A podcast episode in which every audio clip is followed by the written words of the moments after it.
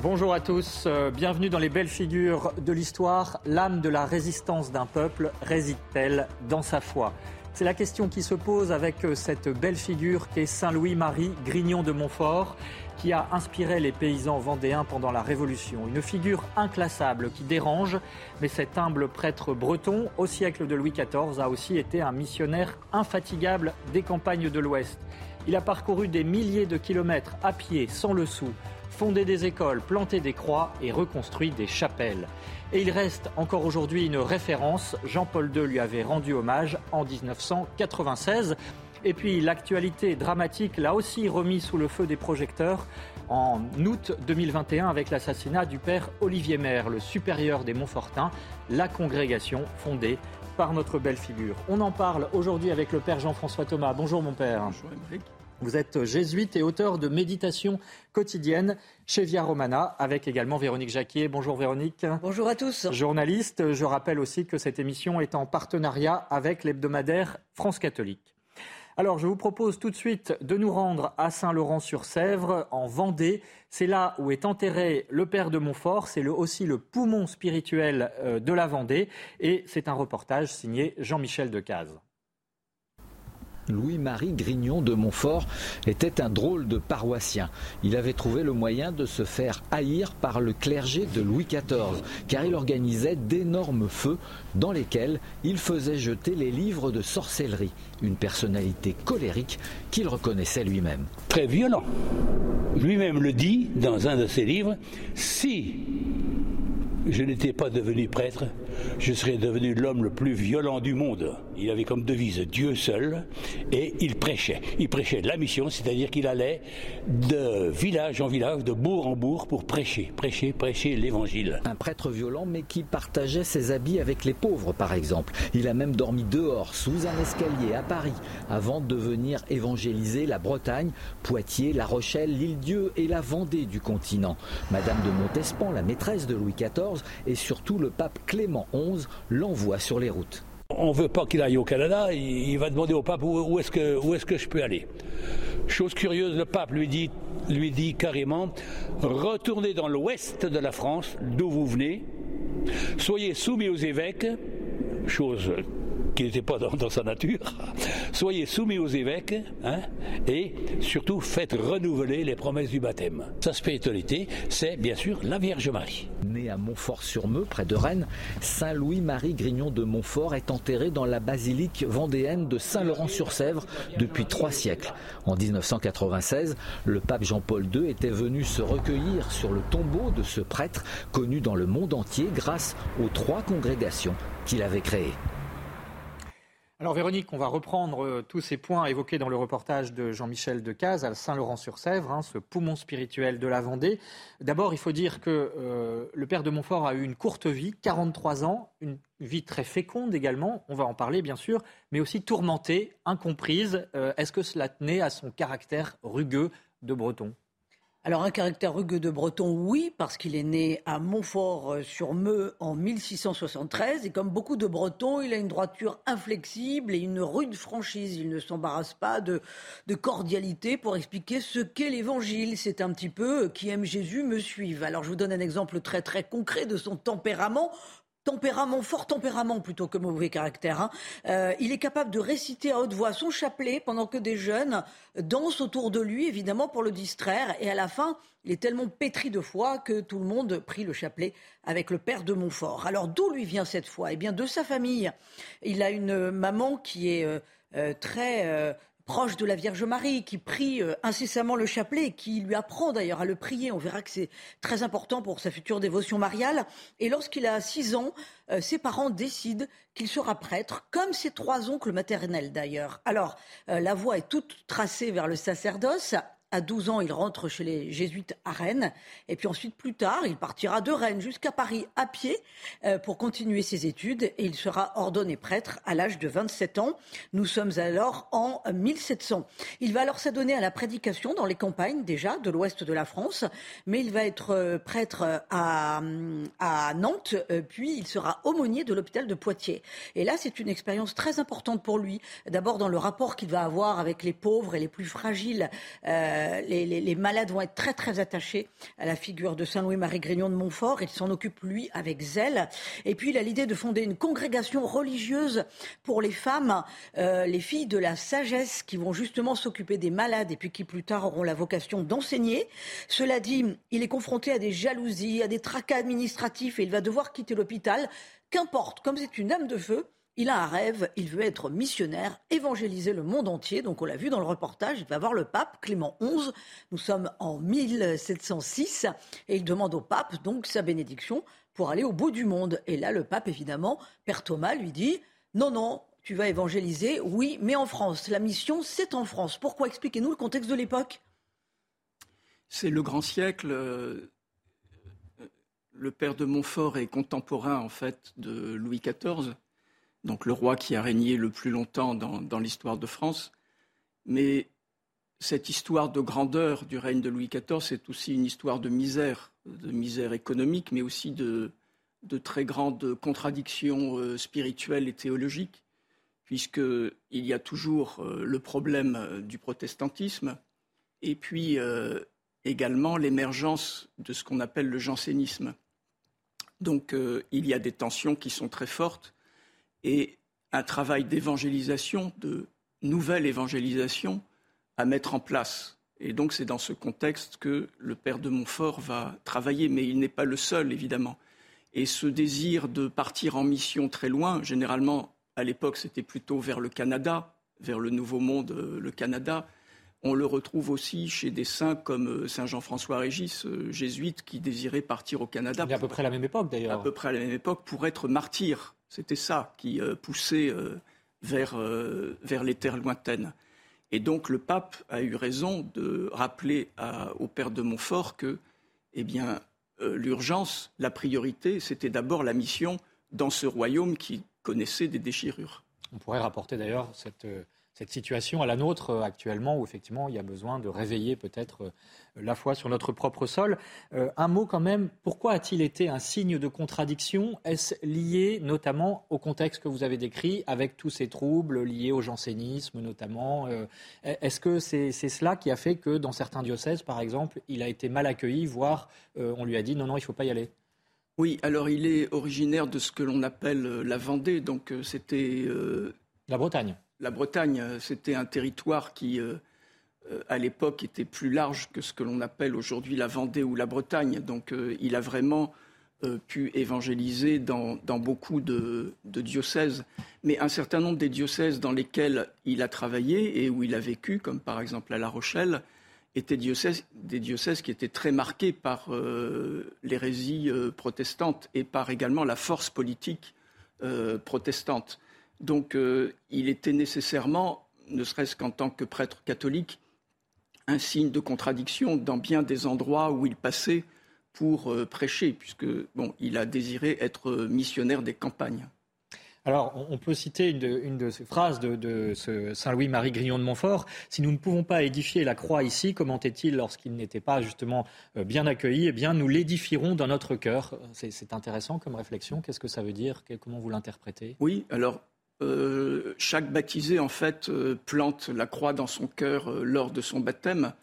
Et ensuite, eh bien, il faut entretenir cette, cette, croix. La croix qui est en fait pas simplement le signe de la souffrance, mais c'est le signe de l'évangélisation, c'est le signe de, de, la bonne parole du Christ. Donc, quelles que soient les contradictions extérieures, de toute façon, quand on est chrétien, on peut toujours vivre de l'évangile et annoncer l'évangile euh, d'une autre façon que d'une façon directe. C'est d'ailleurs un crucifix qui lui a été remis par le pape lorsqu'il l'a envoyé en mission. Alors Véronique, euh, on l'a dit, euh, le père de Montfort a été un infatigable missionnaire, il a parcouru des milliers de kilomètres. c'est aussi son caractère qui explique cette vigueur exceptionnelle? Alors, il a effectué, tenez-vous bien, près de 72 missions majeures dans l'ouest de la France. Alors, pourquoi je dis des missions majeures? Parce que ça veut dire qu'on restait sur place dans une ville ou dans un village plusieurs semaines hein, et qu'on ramenait finalement les gens à la foi à travers la pratique, à travers la messe, à travers l'exposition du Saint-Sacrement, à travers la prière du chapelet. Enfin, voilà, c'était quelque chose de très, très intensif pendant plusieurs semaines. Euh, donc, dix ans d'apostolat de Saint-Brieuc à La Rochelle, de Nantes à Rouen. Ah, il est allé très loin. On voit que c'était vraiment vraiment plus que le Grand Ouest. 10 ans d'apostolat, donc de 33 ans à 43 ans, âge de sa mort.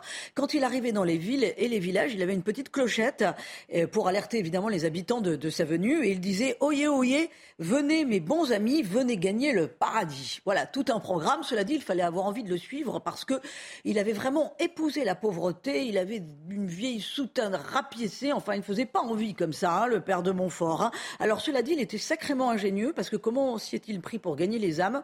Eh Bien d'abord, il a composé des cantiques, euh, des chansons populaires donc euh, chrétiennes, euh, des hymnes pour louer Dieu ou des, des, louanges à la Vierge Marie. Et il faisait donc chanter les habitants des villages de la sorte. Il montait dans les arbres pour s'adresser à la foule et les enseigner.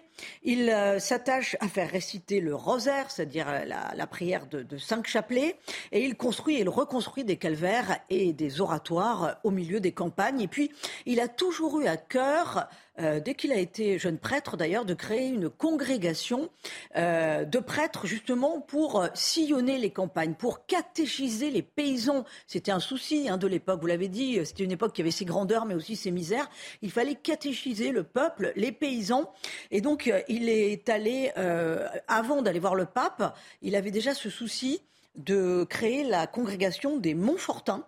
Euh, et c'est ainsi donc qu'on on voit, on l'a vu dans le reportage, euh, les Montfortins, dont le fief est à Saint-Laurent-sur-Sèvre en Vendée, parce que c'est à cet endroit qu'est décédé Saint-Louis-Marie de Grignon de Montfort. Vous l'avez dit, Emery, qu'il avait seulement 43 ans. Il est décédé des suites d'une pleurésie. Il était épuisé aussi par les missions et par les pénitences. Père Thomas, euh, comment peut-il nous enseigner, comment le Père de Montfort peut-il encore aujourd'hui nous, en, nous enseigner dans cette mission de l'Église auprès des plus simples et des plus pauvres Est-ce qu'il avait une recette pour se mettre à la portée des gens simples? Alors il s'inscrit dans un contexte qui est plus large, euh, dans celui de l'école française de spiritualité, comme euh, Saint François de Sales, etc. Mais c'est la seconde phase de l'école française de spiritualité.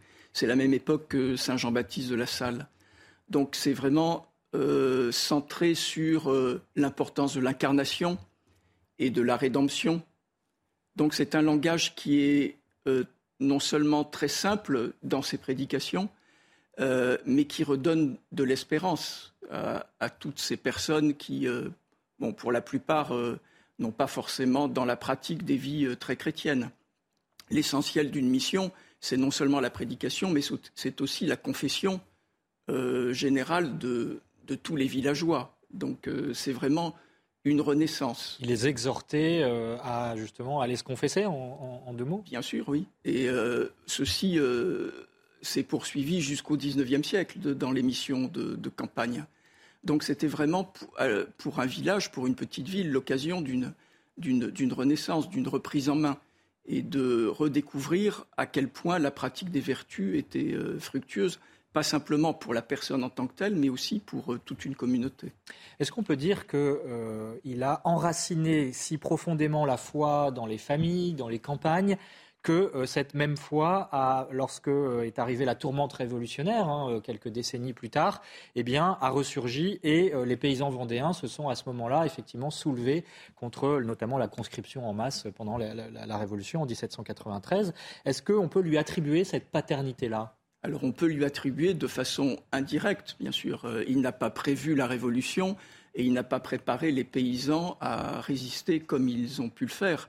Mais en revanche, cet esprit de résistance qui s'est trouvé chez les paysans euh, vendéens, donc de cette grande Vendée, euh, au moment de la Révolution, surtout à partir de 1793, euh, c'est le résultat de, cette, de ce labourage qu'avait pu euh, effectuer. Au sens propre et au sens figuré. Au sens figuré, oui, euh, qu'avait pu effectuer euh, le père de Montfort durant toutes ses missions de, de campagne. Les missions de campagne marquaient euh, durablement les pays qui avaient été touchés par, par ces prédications. Est-ce qu'on a d'autres exemples de campagnes françaises qui, là aussi, ont été parcourues par ces missionnaires qui allaient à pied d'une manière. Bien sûr. Voilà, qui sortaient un peu du cadre, finalement? Oui, bien sûr. Il y a par exemple le Velay et le Vivarais avec Saint-Jean-François Régis dont vous avez parlé. Alors Véronique, on va s'intéresser à présent à la spiritualité euh, du Père de Montfort parce que si on en parle encore aujourd'hui, c'est qu'il a fortement imprimé justement une dévotion mariale, un amour de la Vierge Marie très fortement euh, à travers des livres et, il est connu pour cela aussi dans le monde entier. Oui, il est connu dans le monde entier pour son attachement à la Vierge Marie. Euh, il a écrit des ouvrages, on va en parler, mais pour vous dire, la référence d'ailleurs de, l'attachement à Saint-Louis-Marie Grignon de Montfort, c'est Saint Jean-Paul II qui a adopté sa, devise Tout à toi, totus tuus en latin. Et on l'a vu dans le reportage, le pape Saint Jean-Paul II est venu se recueillir sur la tombe du, du père de Montfort. Et clandestinement, il avait raconté qu'il avait lu le traité de la vraie dévotion à Marie alors qu'il était séminariste et qu'il travaillait à l'usine de Cracovie. Voilà, donc sa jeunesse, la jeunesse de Saint Jean-Paul II, a été marquée par la spiritualité du Père de Montfort. Donc le traité de la vraie dévotion, c'est le livre écrit par euh, le Père de Montfort. Tout à fait. Et euh, il faut aussi préciser que très jeune, il était très attaché à la figure de la Vierge Marie, puisqu'il avait demandé lors de sa confirmation d'accoler le prénom de Marie à son prénom Louis. Euh, je voulais évoquer aussi euh, la, filiation euh, mariale lui vient aussi de sa maman qui lui avait appris à prier le chapelet alors qu'il était enfant. Et puis pour lui, Marie est tout simplement la porte d'entrée pour aller au Christ. Le chrétien a tout intérêt, dit-il, à s'abandonner à elle. Il a d'ailleurs écrit une prière de consécration à la Vierge Marie qui est connue dans le monde entier. Alors Père Thomas, je trouve qu'il a quelque chose de, fascinant dans la figure de Saint Louis-Marie Grignon de Montfort, c'est qu'on l'a vu, il a sillonné le grand ouest de la France pour être un, un sacré missionnaire et dans le même temps, il a quand même eu le temps d'écrire des ouvrages qui sont encore des références spirituelles aujourd'hui, euh, dont notamment euh, le traité de la vraie dévotion à la, Sainte Vierge ou encore le secret de Marie. Oui, alors ce n'est pas surprenant quand on prend euh, les uns après les autres les grands évangélisateurs du XVIIe siècle, on se rend compte, y compris parmi les évêques comme Saint François de Sales, que ces personnes qui étaient très occupées sur le terrain étaient également des écrivains euh, prolixes, mais pas des écrivains pour le plaisir de publier des livres. C'était toujours dans un but bien précis. Ça veut dire qu'ils dormaient peu aussi, Ils dormaient peu, bien évidemment. Il y avait toute une vie d'ascèse et de mortification derrière. Mais euh, c'était toujours dans un but euh, d'apologie et dans un but d'évangélisation. Donc c'était le produit de leur propre vie contemplative, de leur propre vie de prière. Et on le voit bien avec euh, le père de Montfort. Tout ce qu'il a écrit, c'est le produit de ce qu'il a vécu lui-même. Vous avez précisé qu'il a reçu notamment cette dévotion mariale de sa mère, mais également de son père, qui faisait partie de ce qu'on appelait la frérie blanche. Donc des groupes de fidèles laïcs euh, qui se consacraient à la Sainte Vierge. Et dans le cas du père de Montfort, il faut quand même préciser que la très sainte Vierge, c'est vraiment pour lui le pont qui nous emmène vers le Christ. Euh, il ne s'arrête pas à la Vierge Marie. Ce n'est pas de la mariolatrie, comme on dit. Ce n'est pas de la mariolatrie. C'est vraiment comme elle a introduit euh, le Christ euh, par l'incarnation, elle l'a introduit sur terre, eh bien, elle nous introduit maintenant, j'allais dire en sens inverse, vers son Fils. Mais Qu'a-t-il finalement, euh, à travers cette piété mariale et cette dévotion mariale, euh, introduit ou apporté euh, à la spiritualité de son siècle, de son temps? Est-ce que c'est un développement de quelque chose qui existait déjà avant ou est-ce que vraiment il a été novateur en la matière? Alors, s'il était totalement novateur, ce serait mauvais signe, parce que ce serait le signe qu'il invente quelque chose qui n'existait pas auparavant. Non, il, il exprime simplement et, sans doute pour le plus grand nombre cette fois, pas simplement pour quelques élites spirituelles ou bien pour euh, des communautés euh, monastiques euh, contemplatives. il exprime ce qui a été la foi de l'Église pendant les 18 siècles qui ont précédé. Mais il l'a développé pour le plus grand nombre et avec des mots simples. Voilà. C'est un résumé de. Il parle également, c'est une chose curieuse, des apôtres des derniers temps. Oui. Qu'est-ce que ça veut dire? Alors les apôtres des derniers temps, ce sont ceux qui, euh, au moment du retour du Christ en gloire, euh, à la fin des temps, à la fin des temps, euh, ce sont les personnes qui se seront justement consacrées totalement à la très sainte Vierge pour être les artisans et des artisans très actifs, des militants, des soldats pour aider à la très sainte Vierge et pour aider notre Seigneur à vaincre le mal, car c'était une, obsession, une juste obsession spirituelle euh, du père de Montfort. Alors on peut dire d'ailleurs que toujours aujourd'hui, euh, encore aujourd'hui, pardon, euh, des, milliers de personnes se consacrent à la Sainte Vierge grâce à la prière hein, du père de Montfort, qui est euh, très connu. Et puis, pour la petite histoire également, il faut savoir que euh, le fameux livre dont on parlait, dont Véronique parlait, le traité de la vraie dévotion, eh bien, est resté caché pendant 150 ans dans un petit coffre. Il a été retrouvé uniquement en 1842 et publié l'année suivante et traduit aujourd'hui euh, dans des dizaines de langues. Alors, Véronique, pour terminer, quelques livres pour mieux découvrir cette figure du père de Montfort. Eh bien, le traité de la vraie dévotion à la Sainte Vierge, euh, dont il est l'auteur, bien entendu, que vous pouvez trouver euh, chez Mediaspol. Hein, c'est un classique hein, de la littérature chrétienne. Il y a aussi euh, le Secret de Marie dans la même collection et du même auteur. Il faut commencer par lui, bien entendu, pour reconnaître sa spiritualité. Une biographie, celle de Saint Louis-Marie de Grignon de Montfort par Louis Le Cron chez Clovis. Vous le voyez qui s'affiche à l'écran. Vous voyez la, la couverture. Il y a aussi une bande dessinée, Louis-Marie Grignon de Montfort dans la collection Belle histoires, belle vie chez MAM, ça c'est pour les enfants à partir de 7 ans. Et puis, euh, bien sûr, France catholique vous propose de découvrir l'esprit de résistance vendéen face à la terreur en 1793. Vous voyez le numéro de cette semaine qui s'affiche à l'écran. Pourquoi je vous en parle? Eh bien parce que cet esprit de résistance, vous l'avez dit, Émeric, doit beaucoup à la figure de Saint-Louis-Marie Grignon de Montfort, qui a vraiment euh, évangélisé, labouré le Grand Ouest et qui a donné cette résistance très très catholique face aux troupes républicaines lors de la terreur. Voilà. Voilà, c'est-à-dire, et c'est passionnant. Un dernier mot pour vous dire que euh, Saint-Louis-Marie Grignon de Montfort est fêté le 28 avril au calendrier.